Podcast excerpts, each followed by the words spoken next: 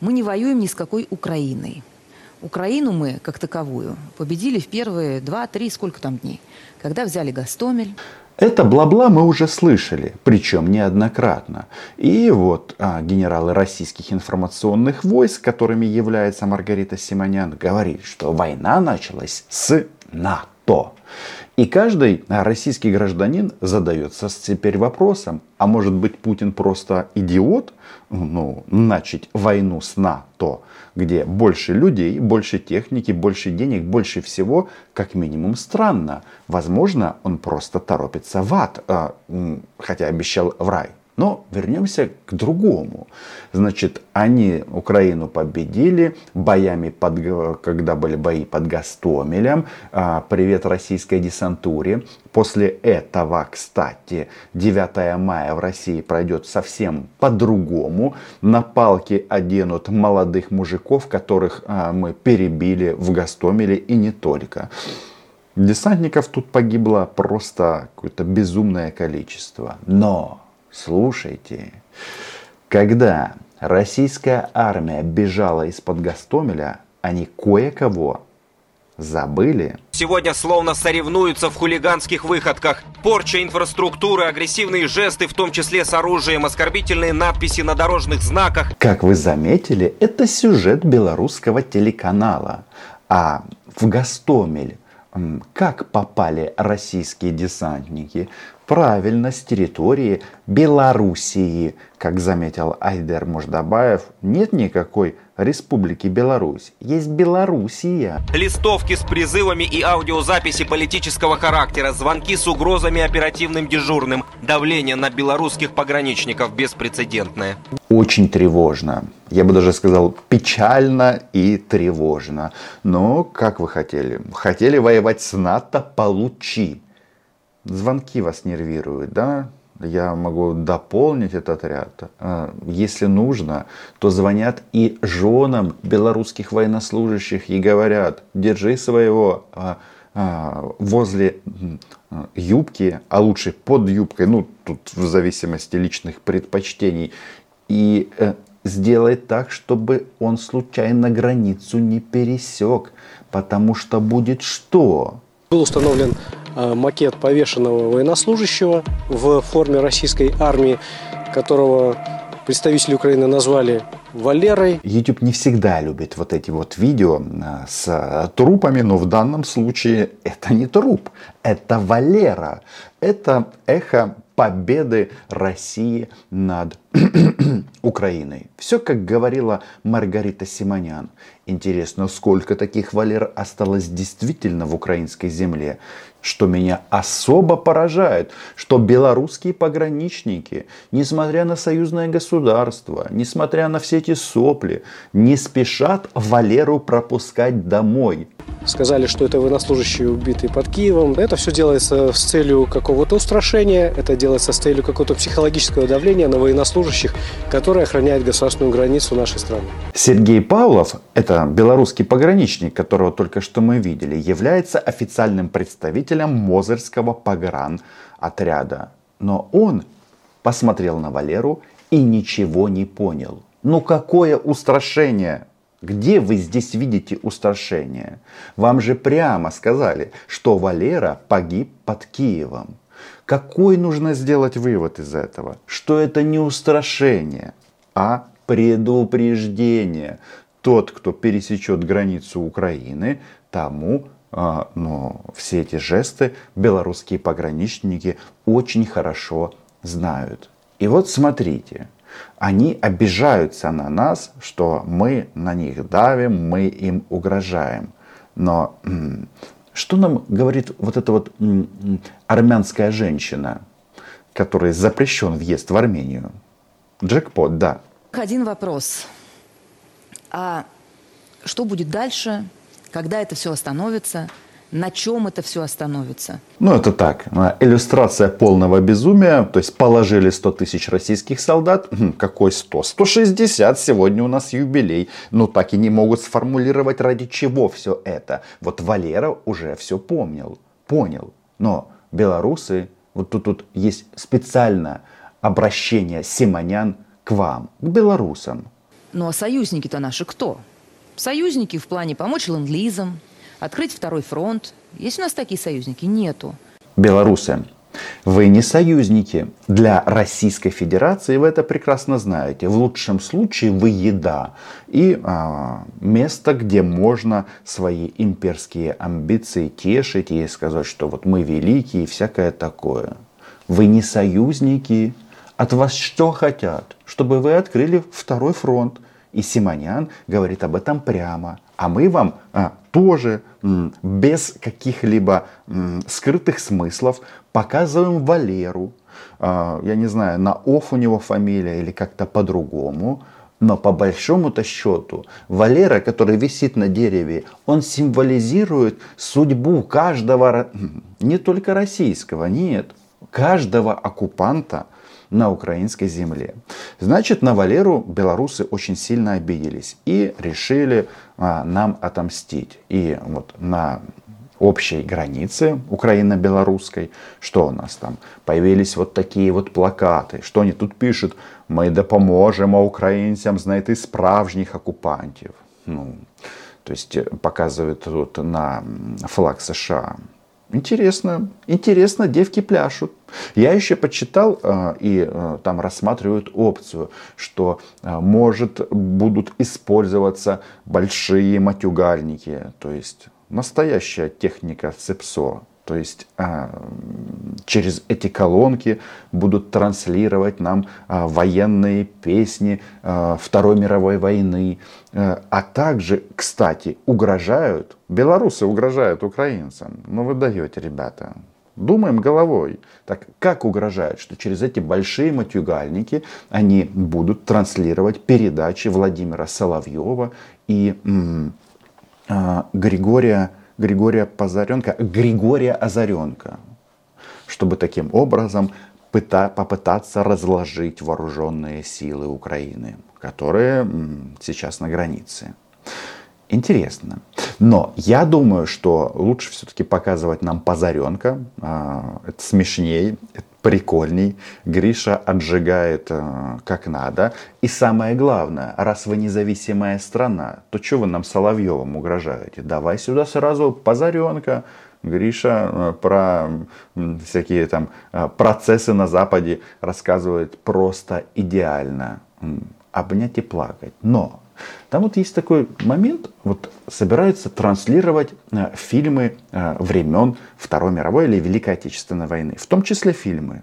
А я вот белорусам задаю такой вопрос. Вот смотрите, мы все помним 9 мая, в Украине тоже все прекрасно помнят. Мы просто сейчас заняты выживанием здесь и сейчас. А вы нам пытаетесь эм, как-то обосновать свои преступления и вашего Лукашенко потому что через вашу территорию пошла оккупационная российская нацистская армия а, прошлым. Так вот, 9 мая, вот возьмем Минск, возьмем Москву. Что а, в первую очередь бросается в глаза?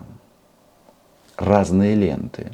Если российские оккупанты одевают так называемые георгиевские, или как у нас их называют, колорадские ленты, то в Беларуси их нет – у вас ленты, и на груди вашего недопрезидента а, лента в цвет государственного флага белорусской, Белоруссии, да, не Республики Беларусь, но это тоже понятно. И вот вы нам тут что-то хотите рассказать об истории? Вопрос.